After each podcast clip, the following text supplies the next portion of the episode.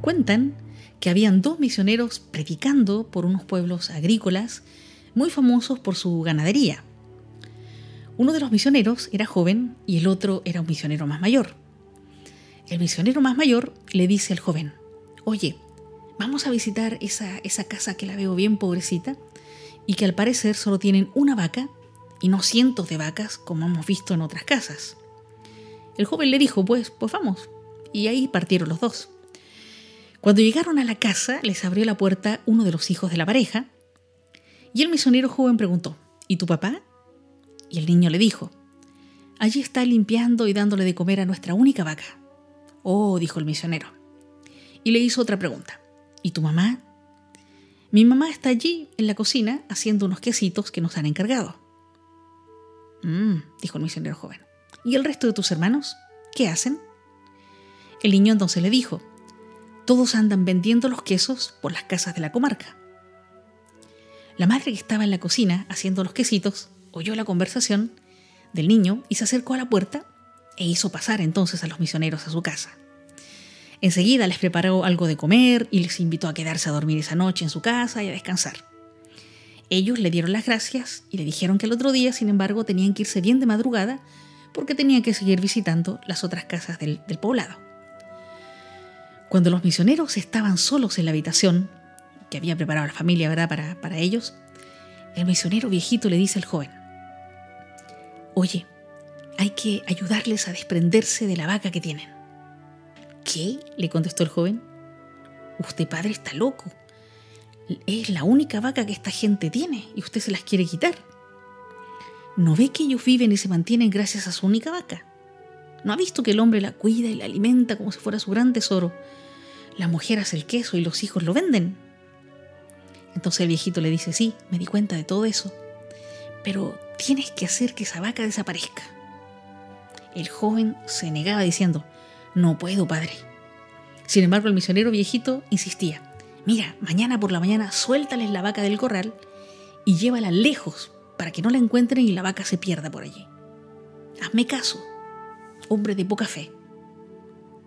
Y así fue. Por la madrugada el misionero joven se levantó, mientras todos dormían, soltó a la vaca y la condujo muy lejos de la casa. Al amanecer, ellos se fueron de allí tal y como le habían dicho a la familia. Pasaron los años y otra vez andaban los dos misioneros por el mismo lugar. Entonces el misionero viejito le dijo al joven, Oye, vamos a visitar otra vez la familia a la que le soltamos la vaca. Y el joven le dijo, Padre, usted está loco. ¿Con qué cara puedo yo mirar a esa gente si fui yo que les hizo perder su única vaca? Vamos a visitarles, hombre. No seas un hombre de poca fe, replicó el misionero viejito. Cuando llegaron a la casa y llamaron a la puerta, les salió a abrir esta vez el dueño de casa, y les dice, ¿cuánto tiempo, padres? Pasen, pasen, qué bendición.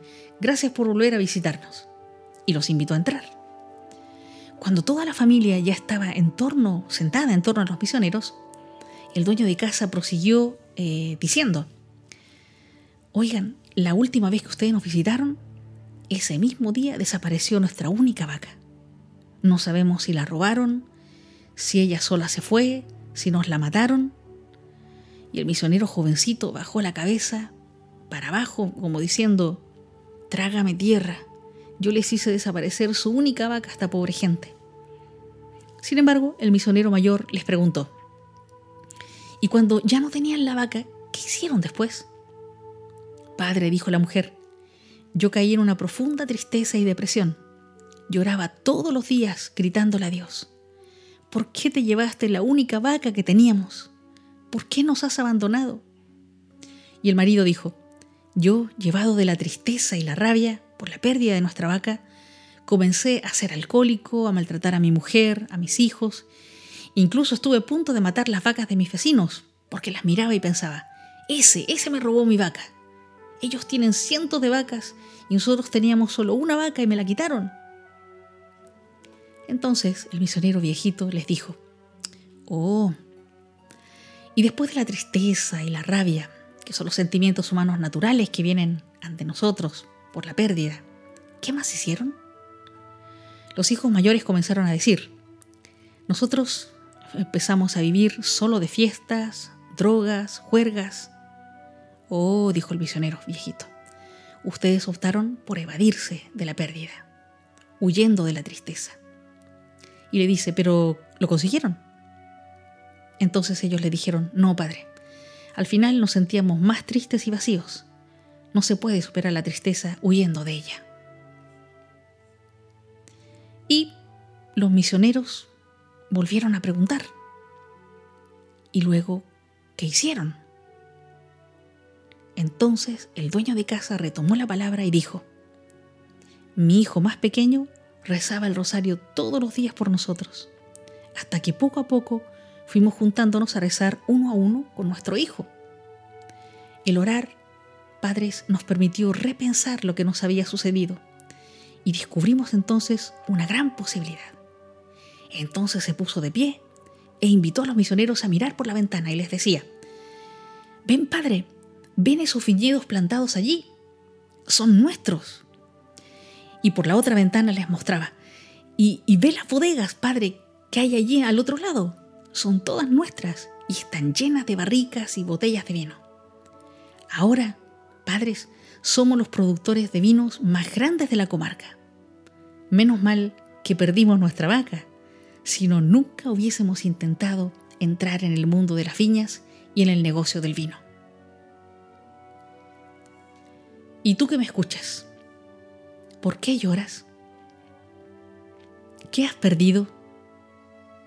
¿Qué te han quitado? Porque toda tristeza viene de una pérdida.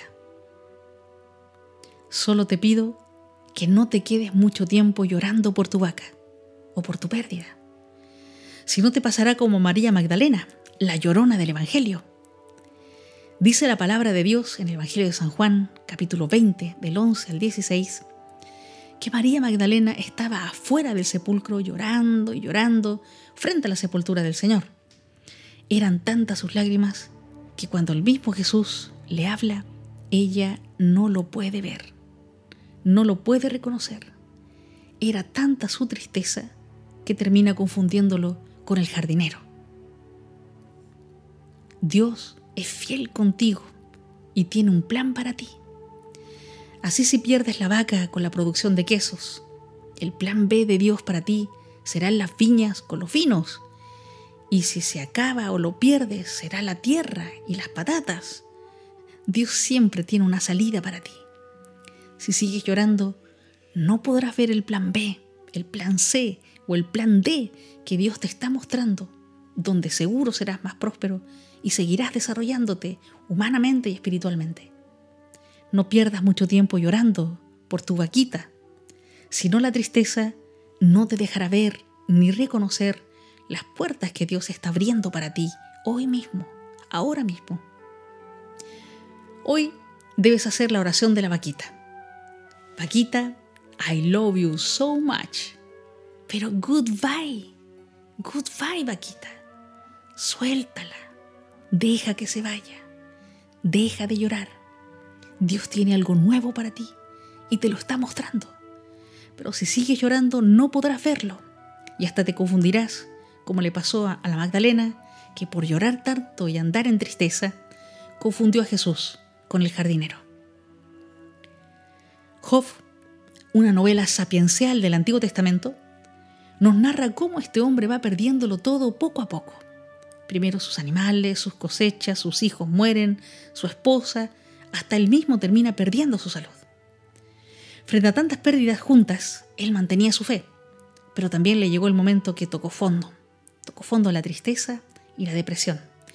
En el capítulo 3, versículo 3 del libro de Job, él exclama, Maldito el día en que nací, maldito el día en que me concibió mi madre. Job allí tocó fondo y renegó, maldiciendo su vida.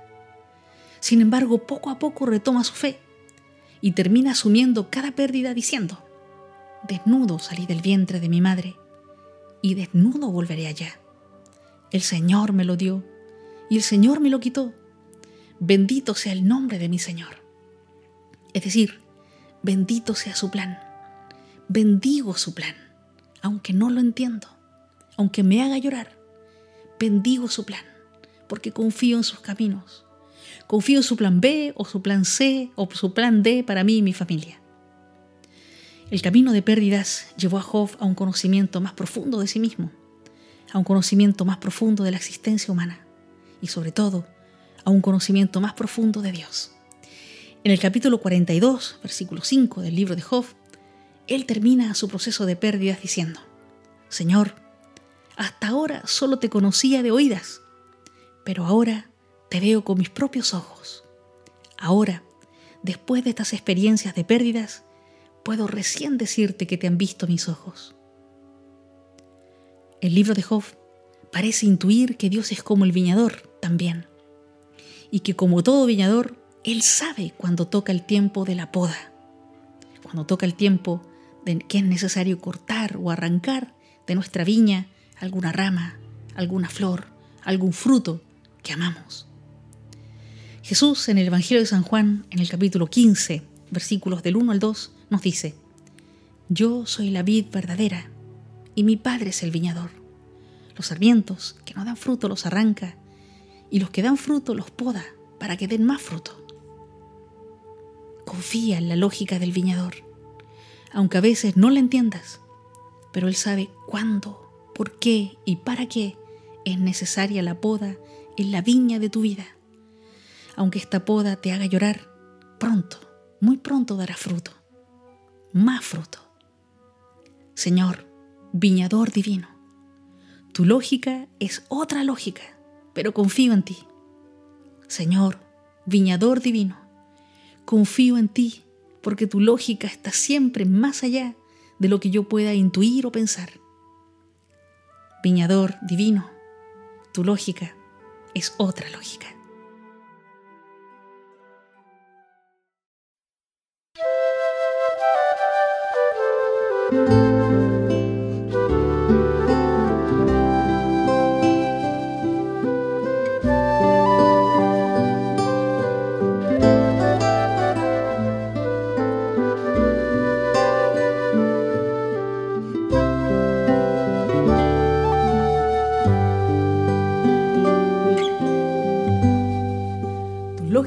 Es otra lógica, tu lógica es siempre más lógica me sabe amor, tu lógica me sabe siempre más. Pues donde abundó el pecado, más sobreabundó tu gracia. Donde algo muere, resulta que hay más vida. Resulta que si me niego Resulta que si me niego podré amar. La pequeña semilla que parece indefensa. Da el ciento por uno y actúa sola. Yo duerma, usted despierta. Lógica es otra lógica lógica es otra lógica. Eres Dios y a la vez tan hombre que solo puede ser que seas Dios.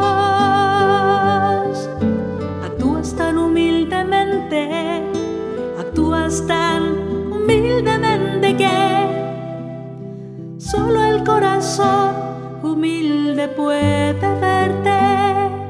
solo los ojos limpios, solo la mirada limpia, solo el corazón abierto a ti.